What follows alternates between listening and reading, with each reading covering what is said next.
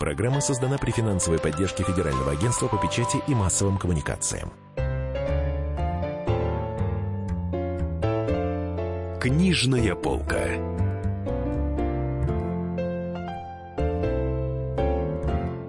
Дорогие друзья, Денис Корсаков, Дарья Завгородняя. Сегодня у нас в гостях Валентин Федорович Юркин, генеральный директор нашего любимого издательства «Молодая гвардия», которое наше все, которое издает любимую нашу серию «ЖЗЛ. Жизнь замечательных людей». У нас авторы «ЖЗЛ» э, регулярно в гостях приходят. И сегодня вот у нас в гостях начальник этих всех авторов «ЖЗЛ», самый главный, так сказать, по тарелочкам, вернее, по интересным книгам, а, без которых э, нам не жить. Валентин Федорович, сразу хочу задать вопрос. А вот как сегодня книги продаются? Сказывается ли на продажах и вообще вот, Э, так вы знаете, сказать, ситуация с интернетом? Острота вашего вопроса э, заставляет меня рассказать о ключевых проблемах нашей отрасли.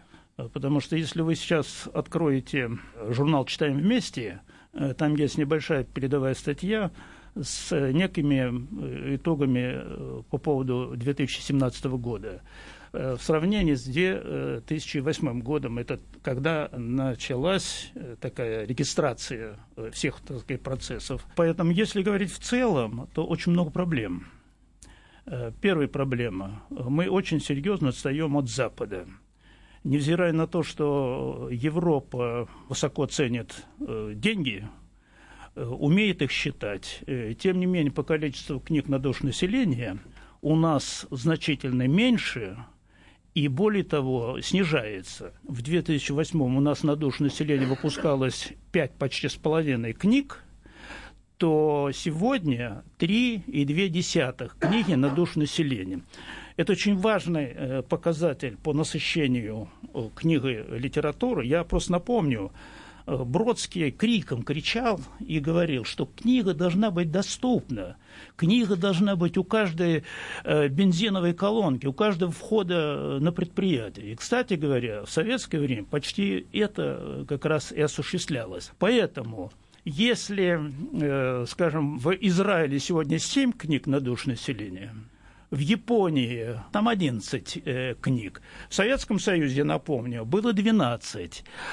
А у нас сегодня только 3. 3,2. Самое главное, меня лично, я надеюсь, что гильдия э, книгоиздателей, она этим обеспокоена. Президент ее э, руководитель Библиоглобуса Гесенкин э, Борис Семенович, э, как раз мы вместе вот по этому поводу обсуждали. Есть концепция развития культуры до 2030 года. Вы можете представить, там поставлена цифра, это чисто бюрократически, 7 книг на душу населения. Ну, дай бог и такой так сказать, результат э, иметь. Но, понимаете, если мы сейчас сравниваем себя с Западом, который ценит деньги и ценит книгу, и говорим о ситуации в Российской Федерации 21 века, надо делать прорыв. В последние годы издатели, редакторы, музейщики, работники книжных магазинов, вот их инстинкт самосохранения, во-первых, позволил сохранить после чудовищно тяжелых э, 90-х годов это с одной стороны, а с другой стороны то, что сейчас та книга, которая есть, она активно развивается. Но как только, как говорят, э, черт в деталях, скажем, 117 тысяч названий у нас издается. Но можете, и эта цифра неплохая. В Мы там издательстве «Молодая четвёрке- гвардия» вы виду? там после э, этих великих э, западных держав. Но когда мы смотрим тиражную политику, то оказывается, А, ну, каждое второе название имеет тираж 500 экземпляров. Понимаете, если это научная книга, и она издается тиражом 500 экземпляров, это, это позор. Позор. И поэтому вот сейчас я э, слышу, как и многие уже разъединяют науку и образование, потому что этот волопюк, который был создан, он страшно э, там, мешал. И поэтому э, в науке у нас серьезное тоже, так сказать, отставание.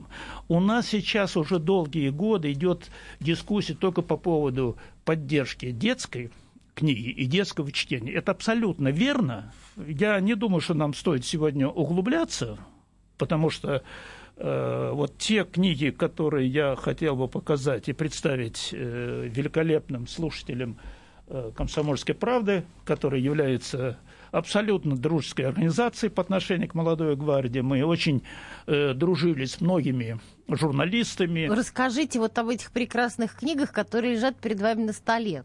Пользуясь моментом, хочу поблагодарить э, за э, ту прекрасную радиовстречу с автором э, Кулановым Александром Евгеньевичем по поводу Рихарда Зорге. Фрагмент из книги Александра Куланова «Зорге неудобный». 6 сентября 1998 года японская национальная газета «Асахи» назвала Рихарда Зорге в числе 100 выдающихся людей 20 века, несмотря на то, что этот человек нарушил японские законы и был казнен как преступник, казнен первым из иностранцев за всю историю современной Японии. И все же такое признание не случайно, ибо и в Японии ценятся настоящие герои. Более того, в японской традиции, почитающей систему, выросший из системы и систему собой представляющий тип такого человека, каким был Рихард Зорге, пользуется особым уважением. Это тип героя-идеалиста, искреннего и прямодушного человека, всегда выбирающего идею вместо, а не вместе с успехом. Японский герой обязательно и непременно должен появиться в критической с точки зрения истории момент, чтобы отважно сражаться за правое дело с превосходящим противником, честно проиграть и доблестно умереть. Храбрость и выдающиеся способности выталкивают его наверх, что противоречит правилам системы, и система опять же безжалостно убивает его. Но настоящий герой, настоящий человек чести должен смело идти навстречу смерти ради своего идеала, прекрасно осознавая, что его борьба и идеалы во многом имеют смысл только для него одного. И именно поэтому Рихард Зорги еще и идеальный японский герой. Не случайно только в этой стране существует общество по изучению биографии и наследия Зорги. Проводятся конференции, посвященные этой теме. Изучаются книги, бюллетени, ежегодники. Впрочем, слишком много слов. Когда-то одна очень умная журналистка спросила меня, если бы Рихард Зорги сейчас вдруг оказался жив, и я мог бы с ним встретиться, о чем бы я хотел его спросить? Ответ пришел сам собой. Ни о чем. Совсем. Я бы просто хотел выпить с ним пиво. Молча. Сегодня я добавил бы к этому только одно. Нам нужен музей Рихарда Зорги. Музей героя и замечательного человека. Рихард Зорге огромная э, фигура э, мировой и нашей истории. И, конечно, внимание к таким фигурам очень нужно. Дело в том, что что мы с вами констатируем сегодня, причем это на государственном уровне, на уровне общественности. Молодежь, во-первых, меньше читает, во-вторых, э, интерес к политике, к истории, а Николай Михайлович Карамзин говорил, история делает гражданина, это очень серьезная проблема, и мы пока вот сейчас полагаем, что та книга, которая создается молодой гвардии, она как раз целеустремленно э, служит каждому новому поколению. Но, вы знаете, я хотел бы обратить ваше внимание, что надвигается несколько дат таких, э, я бы сказал, по молодежным крутых. Первое – это э, столетие комсомола, Э, и уже известно, что будет 27 э, октября крупная встреча Раньше это говорили в Кремлевском дворце съездов, ныне в Государственном дворце. Наверное, будут представители всех поколений, всей огромной России и из, так сказать, из республик. А вторая дата – столетие СВР, с которой столетие комсомола и столетие СВР – они, конечно, очень серьезно взаимосвязаны. Я уже не говорю о том, что молодежь и комсомол сыграли исключительную роль э, в годы Великой Отечественной войны. И еще есть дата. Это 95 лет э, молодой гвардии. Мы это уже прошли. Мы уже скоро тоже дотянемся до э, столетия. Это очень невероятная история. Не переключайтесь. Продолжим через несколько минут. Книжная полка. Каждый вторник с 10 утра по московскому времени в программе «Главное вовремя» садово-огородные советы в прямом эфире – про все, что э, зеленое, скажем так. Хочу, чтобы радиослушатели задавали свои вопросы. Большой эксперт. Самая удачная находка для всех работников мотыги и лопаты. Тетя Таня Кудряшова. И дети меня зовут мать всего зеленого. Вот такая петрушка на радио «Комсомольская правда». Слушайте и звоните по вторникам с 10 утра по московскому времени.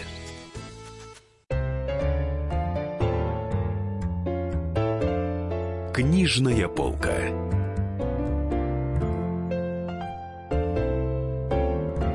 Дорогие друзья, Денис Корсаков, Дарья Завгородняя. Сегодня у нас в гостях Валентин Федорович Юркин, генеральный директор нашего любимого издательства «Молодая гвардия», который издает любимую нашу серию «ЖЗЛ. Жизнь замечательных людей». 127 лет серии «Жизнь замечательных людей». Хотел бы пометить, в мировой практике ничего подобного не существует. Такого книжного проекта, который связал три века, 19 автор э, Великий Павленков, Флорентий Павленков. Затем э, 20 век, э, присутствие другого гения, это Горького Алексея Максимовича. Кстати, попутно хочу сказать, у нас о Горьком. Э, Горького мы выпускали книгу э, Басинского Павла, он журналист, и он же писатель, э, журналист российской газеты.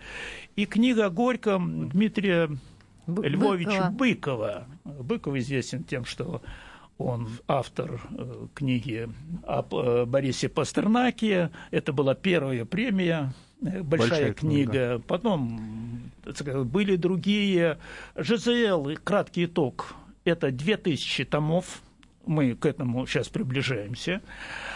А, Это открытая система, которая постоянно пополняется и нет ограничений с точки зрения времени, с точки зрения географии, с точки зрения континентов, э, языков, и самое главное, это э, род деятельности человеческой. Мы там найдем все, ЖЗЛ, от полководцев до философов, и вплоть до чудаков, э, ну, я тут на очень опасной тропу э, становлюсь, и разного рода даже авантюристов. У вас э, в какой-то момент в этом веке, в 21 веке, уже начали выходить книги про таких людей, как Сталин, Мао Цзэдун, царь Ирод. Вы э, прекрасно осведомлены о том, что фигура Николая II, с одной стороны, превращение в святого, в этом очень поработала наша православная церковь. С другой стороны, это полная уничтожающая критика. А нам нужна какая-то истина, приближение. А приближение возможно только через изучение, более конкретное изучение. Я до сих пор вспоминаю, там, скажем, текст э, Эренбурга, выдающийся вообще писатель и культуру. Он говорил, вы знаете, вкус э, Сталина в литературе, это, вы знаете, такая посредственность. Читаем Константина Симонова, он говорит, мы журналист, это самое, мы профессионалы, собирались на заседании по сталинским прениям. Сталин нас потрясал знанием не только отдельных книг, а знанием журналов. И далее я хочу сказать, в разные годы вышли несколько книг. Это Рой Медведев. Я не хочу причислять э, к числу якобы таких э, сторонников Сталина, но он проанализирует библиотеку Сталина и был просто потрясен профессионализмом Сталина, когда он в один присест сделал э, квалификацию, принципы создания его собственной личной библиотеки в Кремле, и он пишет, Медведев пишет, что я, говорит, поражен. Это профессионалу, так сказать, не сразу. Затем есть, э, так он из диссидентствующий, либеральный, ученый Элизаров. Он тоже уже более даже серьезно проследил библиотеку Сталина и показывает, что читал Сталин в разные годы. В годы войны, в годы гражданской войны, его борьба там с Бухарином и так далее, и так далее. Я это сейчас говорю не с точки зрения какого-то позитива. Речь идет о том, что мы должны знать правду. Поэтому, когда наш э, известный автор Рыба Святослав Юрьевич, автор большого количества биографий, взялся писать биографии Сталина, о которой мы слышали много откликов, в том числе отзывы от категорических противников. Но они сказали, но эта фигура, показанная на фоне трагических событий, это некий шаг э, вперед. Поэтому э, Мао Цзэдун, э, вы знаете позицию Китая. Китай решил все просто. 70% Мао Цзэдун – это позитив, 30% это негатив. Поэтому они все сохраняют, не создают э, сумятицу в умах, но самое главное, они последовательно, шаг за шагом изучают самые различные, так сказать, э, стороны. И нам представляется э, вот эта постоянная работа, улучшение, углубление, э, больше фактов, это и как раз есть э, добротная работа. Я вам последний пример приведу. Сейчас в прессе вы можете прочитать прямо взаимо, взаимоисключающие книги, это самое издание по поводу Маркса. Одна точка зрения. Маркс – это тупой русофоб – это ненавистник э, вообще всей российской действительности. Это приводит большое количество примеров там, и так далее, и так далее. Дальше. С другой стороны, огромное количество самых разных источников, в том числе и марксистов, которые существуют, э, ученых разных рода. В том числе вот Жак Атали, француз, либерал, продвинутый, Карл Макс, мировой дух – он пишет, что какую бы тему современную, тяжелую бы мне не приходилось бы решать, я должен посмотреть, а что по этому поводу говорил или мог бы говорить э, Карл Маркс.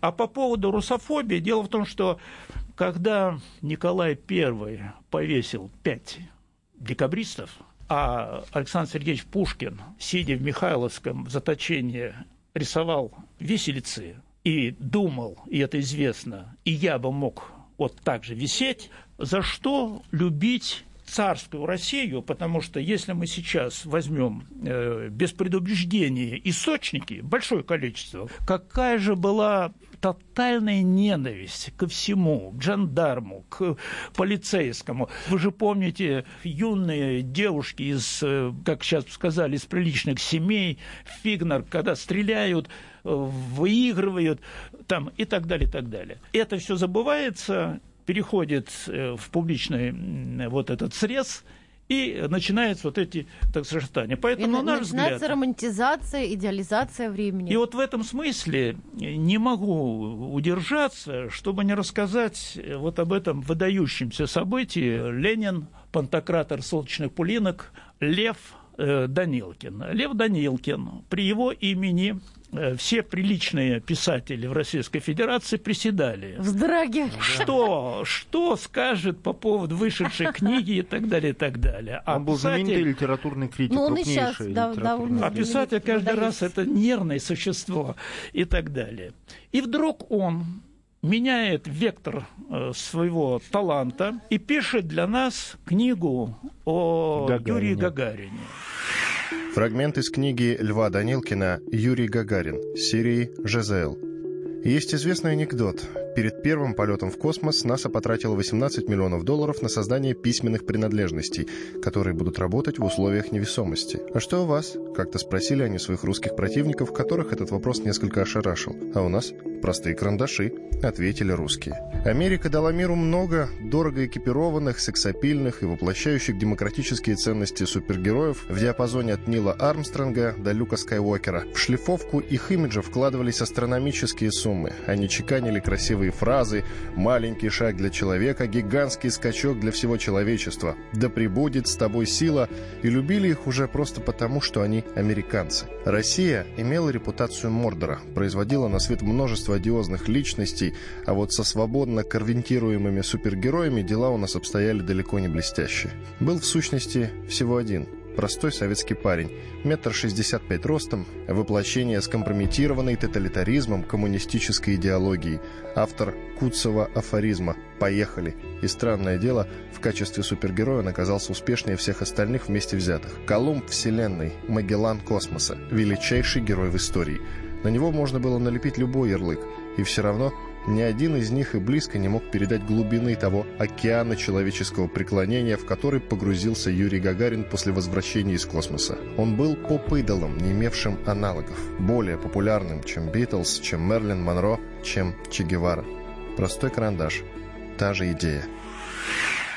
Юрий Гагарин – это особая любовь и советских людей, российских людей, а в молодой гвардии особенно. Он был дружен. Он был дружен с ЦК ВЛКСМ, дружен с молодой гвардией. Мы храним вот эти уникальные фотографии. Он последний раз был за неделю до своей вот этой странной, до сих пор не выясненной, так сказать, гибели. Лев Александрович берется за эту книгу. Первое, что он говорил, помогите мне в космос летать. В советское время у нас он бы полетел. Связи были настолько со всеми космонавтами, что мы могли это сделать. Во всяком случае, отдельные книги мы на борт космического корабля посылали регулярно.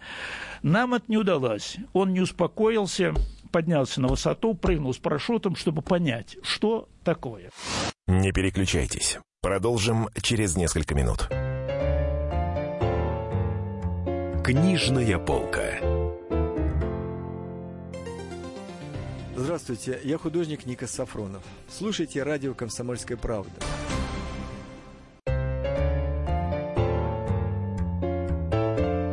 Книжная полка.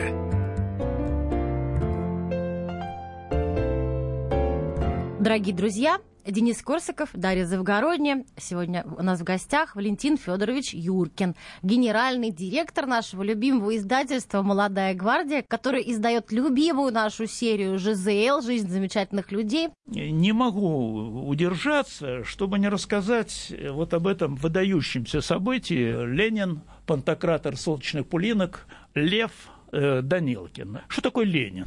Это 55 томов, это 40 ленинских сборников, это Монблан воспоминаний, и все, все они э, переплетены, и там выявить, кто прав, кто не прав, и до какой степени вымерить, э, это э, было невозможно.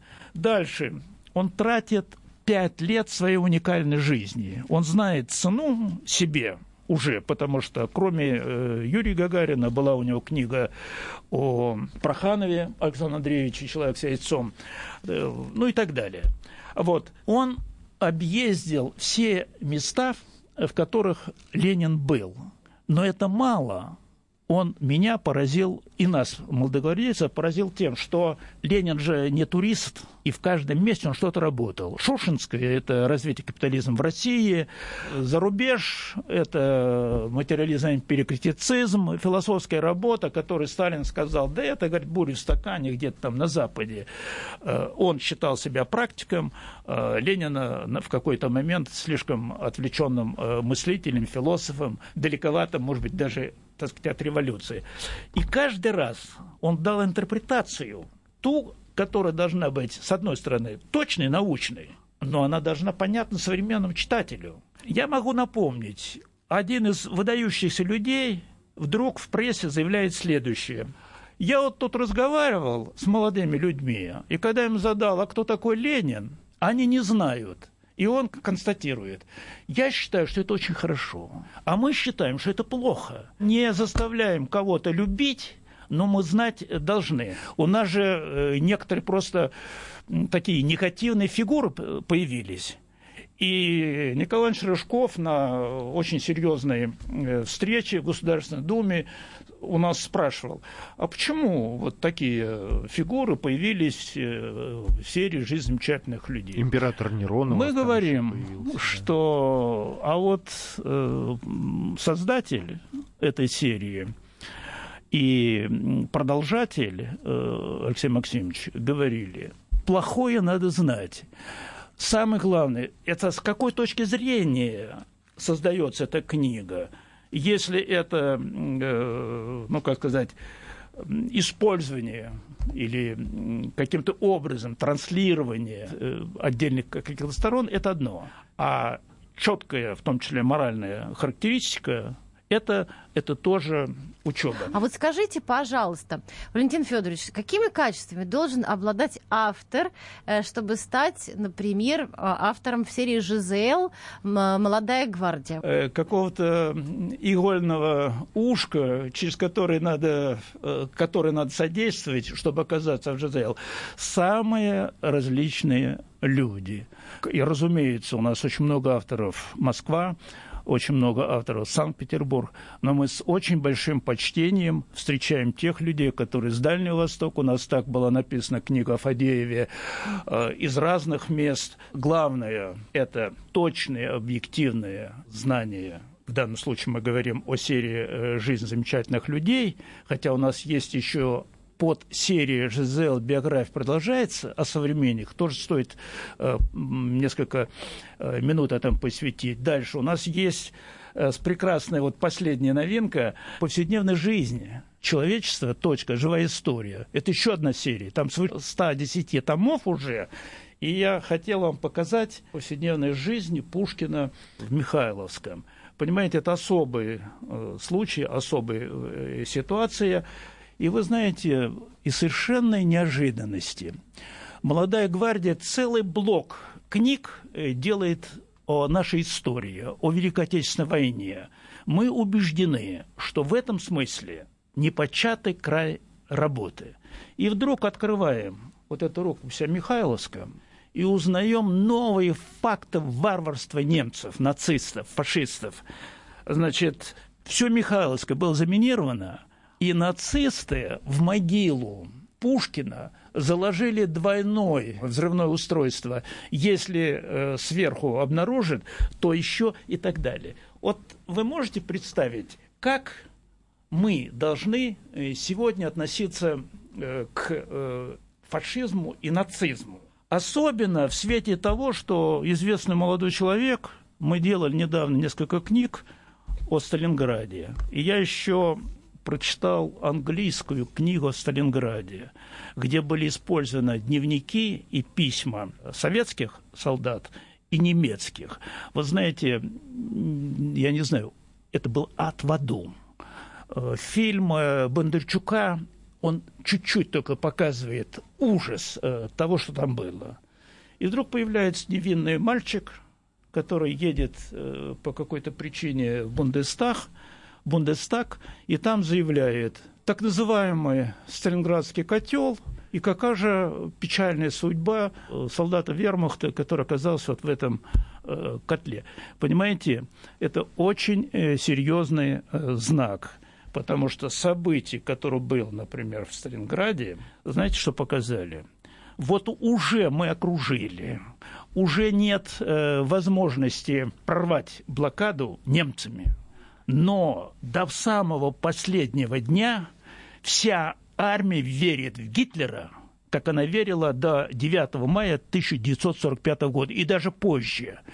Это немыслимая сила, которая, вот, взяв весь потенциал огромной Европы, превышающий э, Советский Союз, по-видимому, во много раз, когда под Сталинградом 70 тысяч было румын, итальянца, потом еще, еще и так далее, и так далее. Теперь, если бы э, можно, два слова о комсомоле. Знаете, почему надо сказать?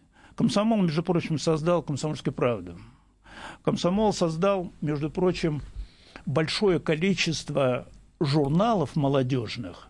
Это, ну, «Вокруг света» это из XIX века, а техника молодежи, моделист, конструктор, юный художник, юный э, натуралист, журнал для слепых и слабовидящих детей и так далее. И огромная пресса юношеской, молодежной, комсомольской на весь Советский Союз.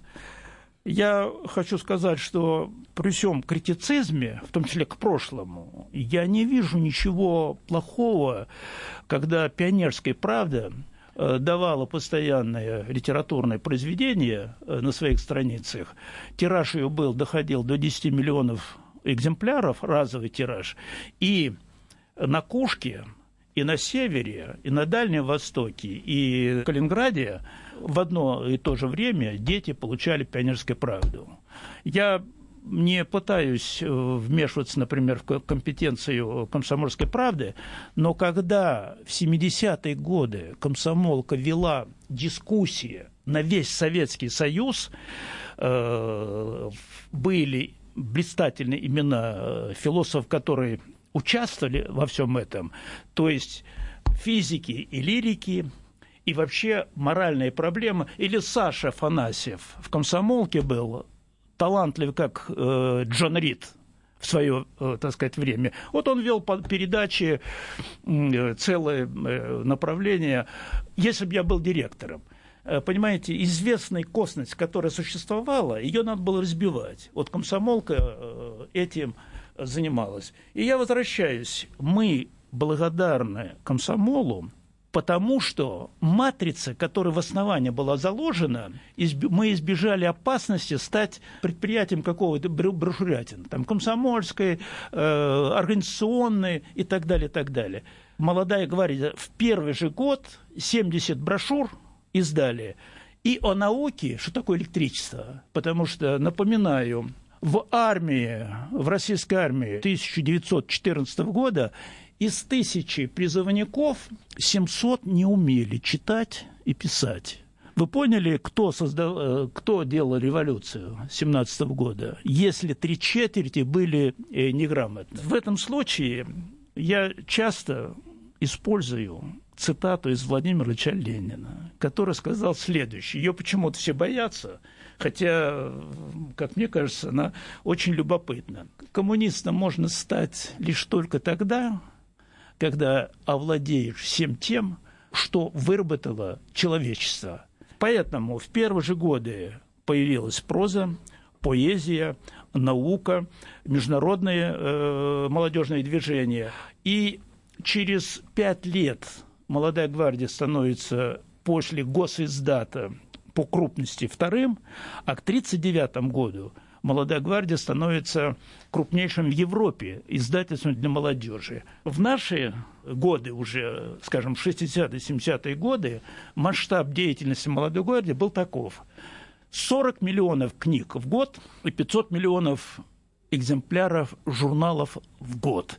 Это означало, что ежедневно из цехов «Молодой гвардии» выходило ежедневно 150 тысяч книг и э, полтора миллиона журналов. Вот это рефлекс масштаба, он сохранился до сих пор в «Молодой гвардии». Нас иногда редкие капиталисты, которые еще в советское время попадали в стену молодой гвардии, они предупреждали. Вы, говорят, здесь стенаете по поводу идеологической цензуры, но страшнее капитализма нет.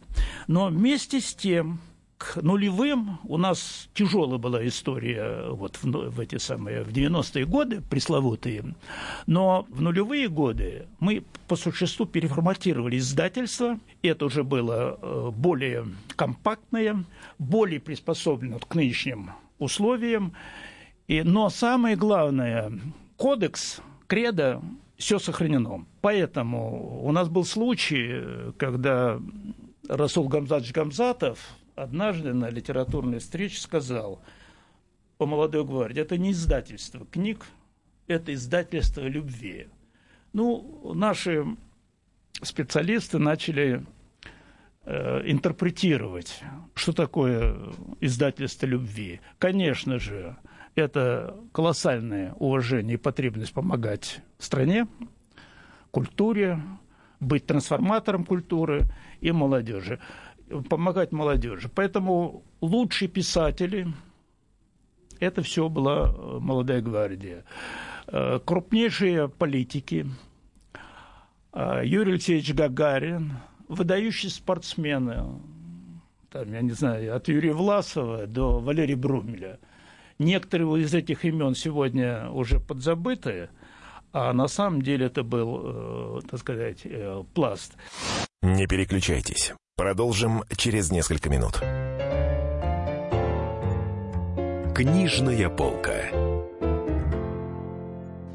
Товарищ адвокат! Адвокат! Спокойно, спокойно. Народного адвоката Леонида Альшанского хватит на всех.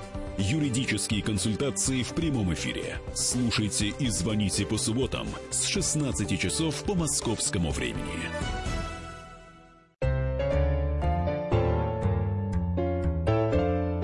Книжная полка.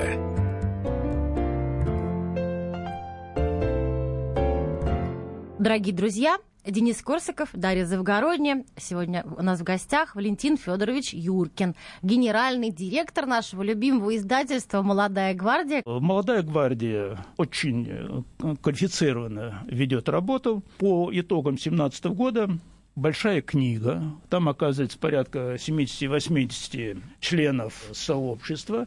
Книга о Ленине Данилкин – это первая премия. Шаргунов, книга о, о Валентине Катаеве. Катаеве. э, Сергея Шургунова.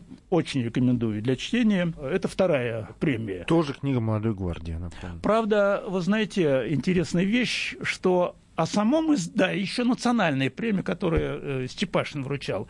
Но почему-то по условиям всего нет речи об издательстве. А без издательства вообще очень много может не быть. И когда мы вспоминаем деятельность великих издателей XIX века, включая сегодня много материалов об Алексее Максимовиче Горьком, это он придумал журнал, который у нас существует до сих пор, «Литературная учеба».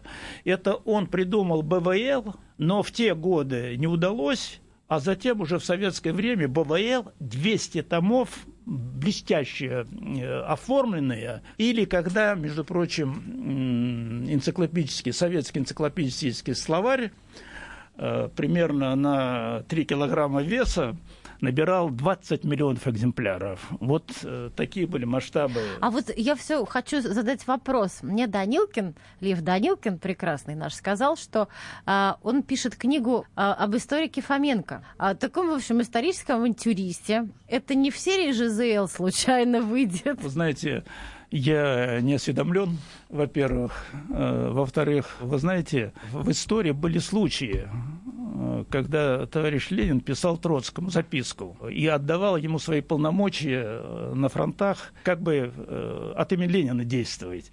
Данилкин так прекрасно себя заявил в «Молодой гвардии», что все, что он пишет, Все возьмете. э, конечно, конечно. А вообще, что вы готовите на ближайшее время, вот на, до конца года? Какие у вас выйдут Ну, ЖЗЛ, какие биографии? Ну, про Тургенева, который пишет вам Игорь. Верабов, Э, бывший замглавного редактора КП, мы уже например, сказали. Например, мы ждем э, ремарка. Э, пред- Это переводная работа.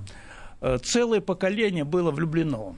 Вы хорошо А, сегодня говорили простите, о я любви. еще скажу, что и сейчас, по данным книжной палаты, Ремарк входит в десятку самых э, популярных авторов в России. Вот да, сейчас, с сегодня. Достоевским наряду. Он попу- Нет, он популярнее. Достоевского, он Популярнее популярнее Акунина, популярнее Агаты Кристи, он печатается, издается, он суперзвезда. Вот. Историческая несправедливость. Об ушедших мы пишем, а те люди, которые сегодня в разных сферах несут на себе все тяготы жизни, о них ни, слова, кроме радио, телевидения, все это очень не глубоко и так далее, и так далее. Конечно, это дерзкая затея.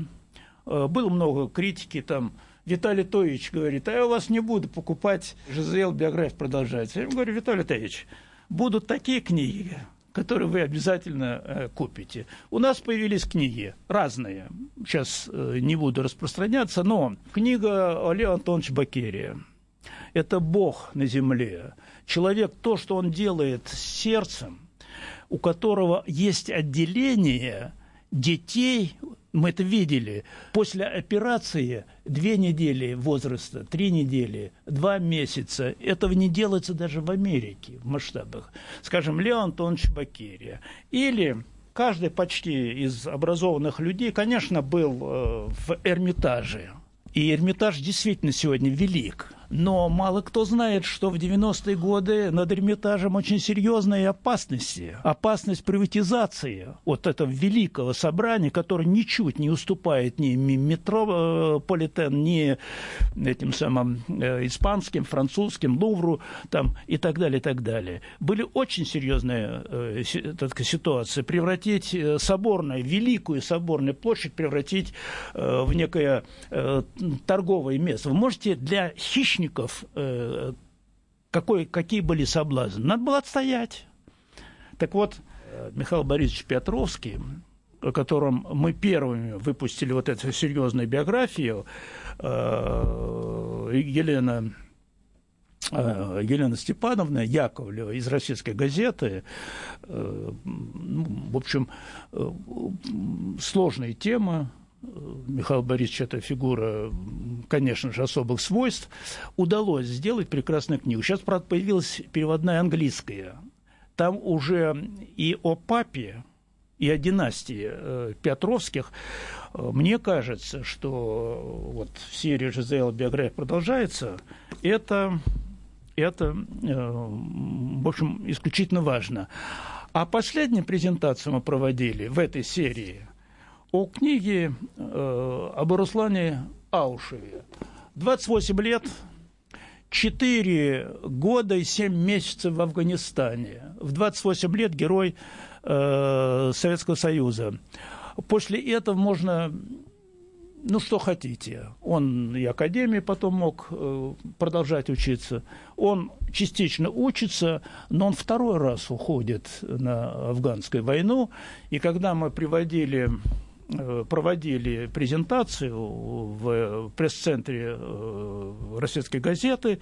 Э, Володя Снегирев, ваш старший коллега, он сейчас в Чехословакии работает, он с Афганом очень серьезно был связан. Борис Федорович Громов, который пять с половиной лет был в Афганистане, он вместе с 40-й армией выходил, а молодая гвардия в разные годы пробивала тему Афганистана. Режим секретности не позволял, но тем не менее мытьем катанием мы это делали. Ну, например, мы издали сборник самодеятельных песен и стихов, которые были написаны в окопах э, Афганистана. И самое интересное, по истечении времени э, добавлялись, э, то есть в одних случаях люди говорили, что это мои стихи, а в других случаях говорит, э, вы до нас не дошли, поэтому мы готовы, э, так сказать, добавить. Почему? Потому что была история, был Афганистан, были уроки этого Афганистана. И вдруг все это куда-то уходит в прошлое. Потом э, был период, когда топтали ногами, и я захватил ситуацию, мы проводили презентацию в начале 1990 год, Э, вместе с представителями самого Афганистана, которые уже были в эмиграции у нас.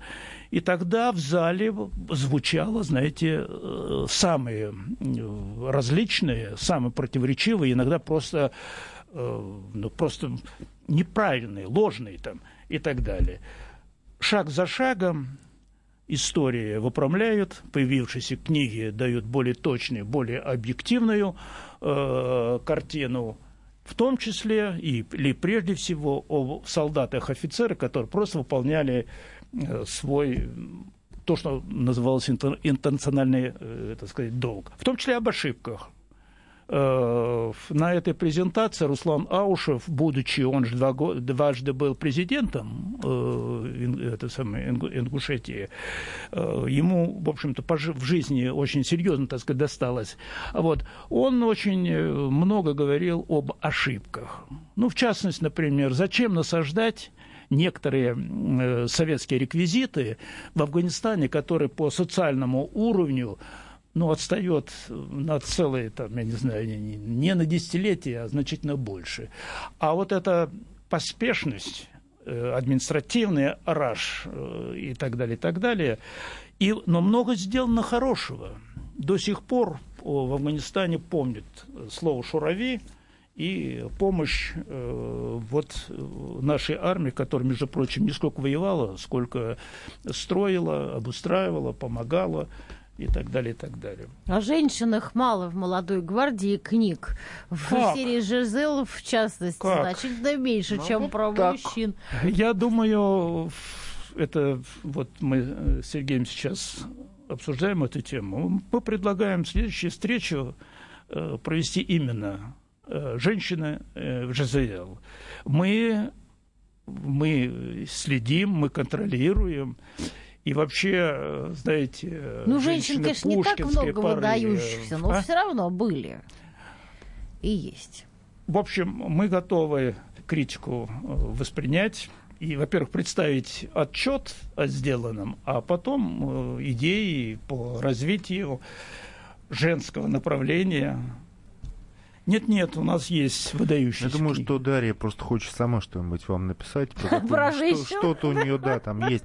Дорогие друзья, нам уже пора прощаться. У нас в гостях был Валентин Федорович Юркин. Спасибо огромное, что вы пришли. Э, Очень глава, интересно, Очень спасибо. интересно. Глава э, знаменитого издательства «Молодая гвардия», которое прежде всего выпускает много хороших книжек, но прежде всего знаменитую серию «Жизнь замечательных людей», которая Нашу выходила, любимую. выходила и в 19 веке, потом с подачи Максима Горького начала выходить э, в 20-м. 1933 году. И до сих пор, до сих пор, до сих пор она... Спасибо. Большое спасибо. Книжная полка.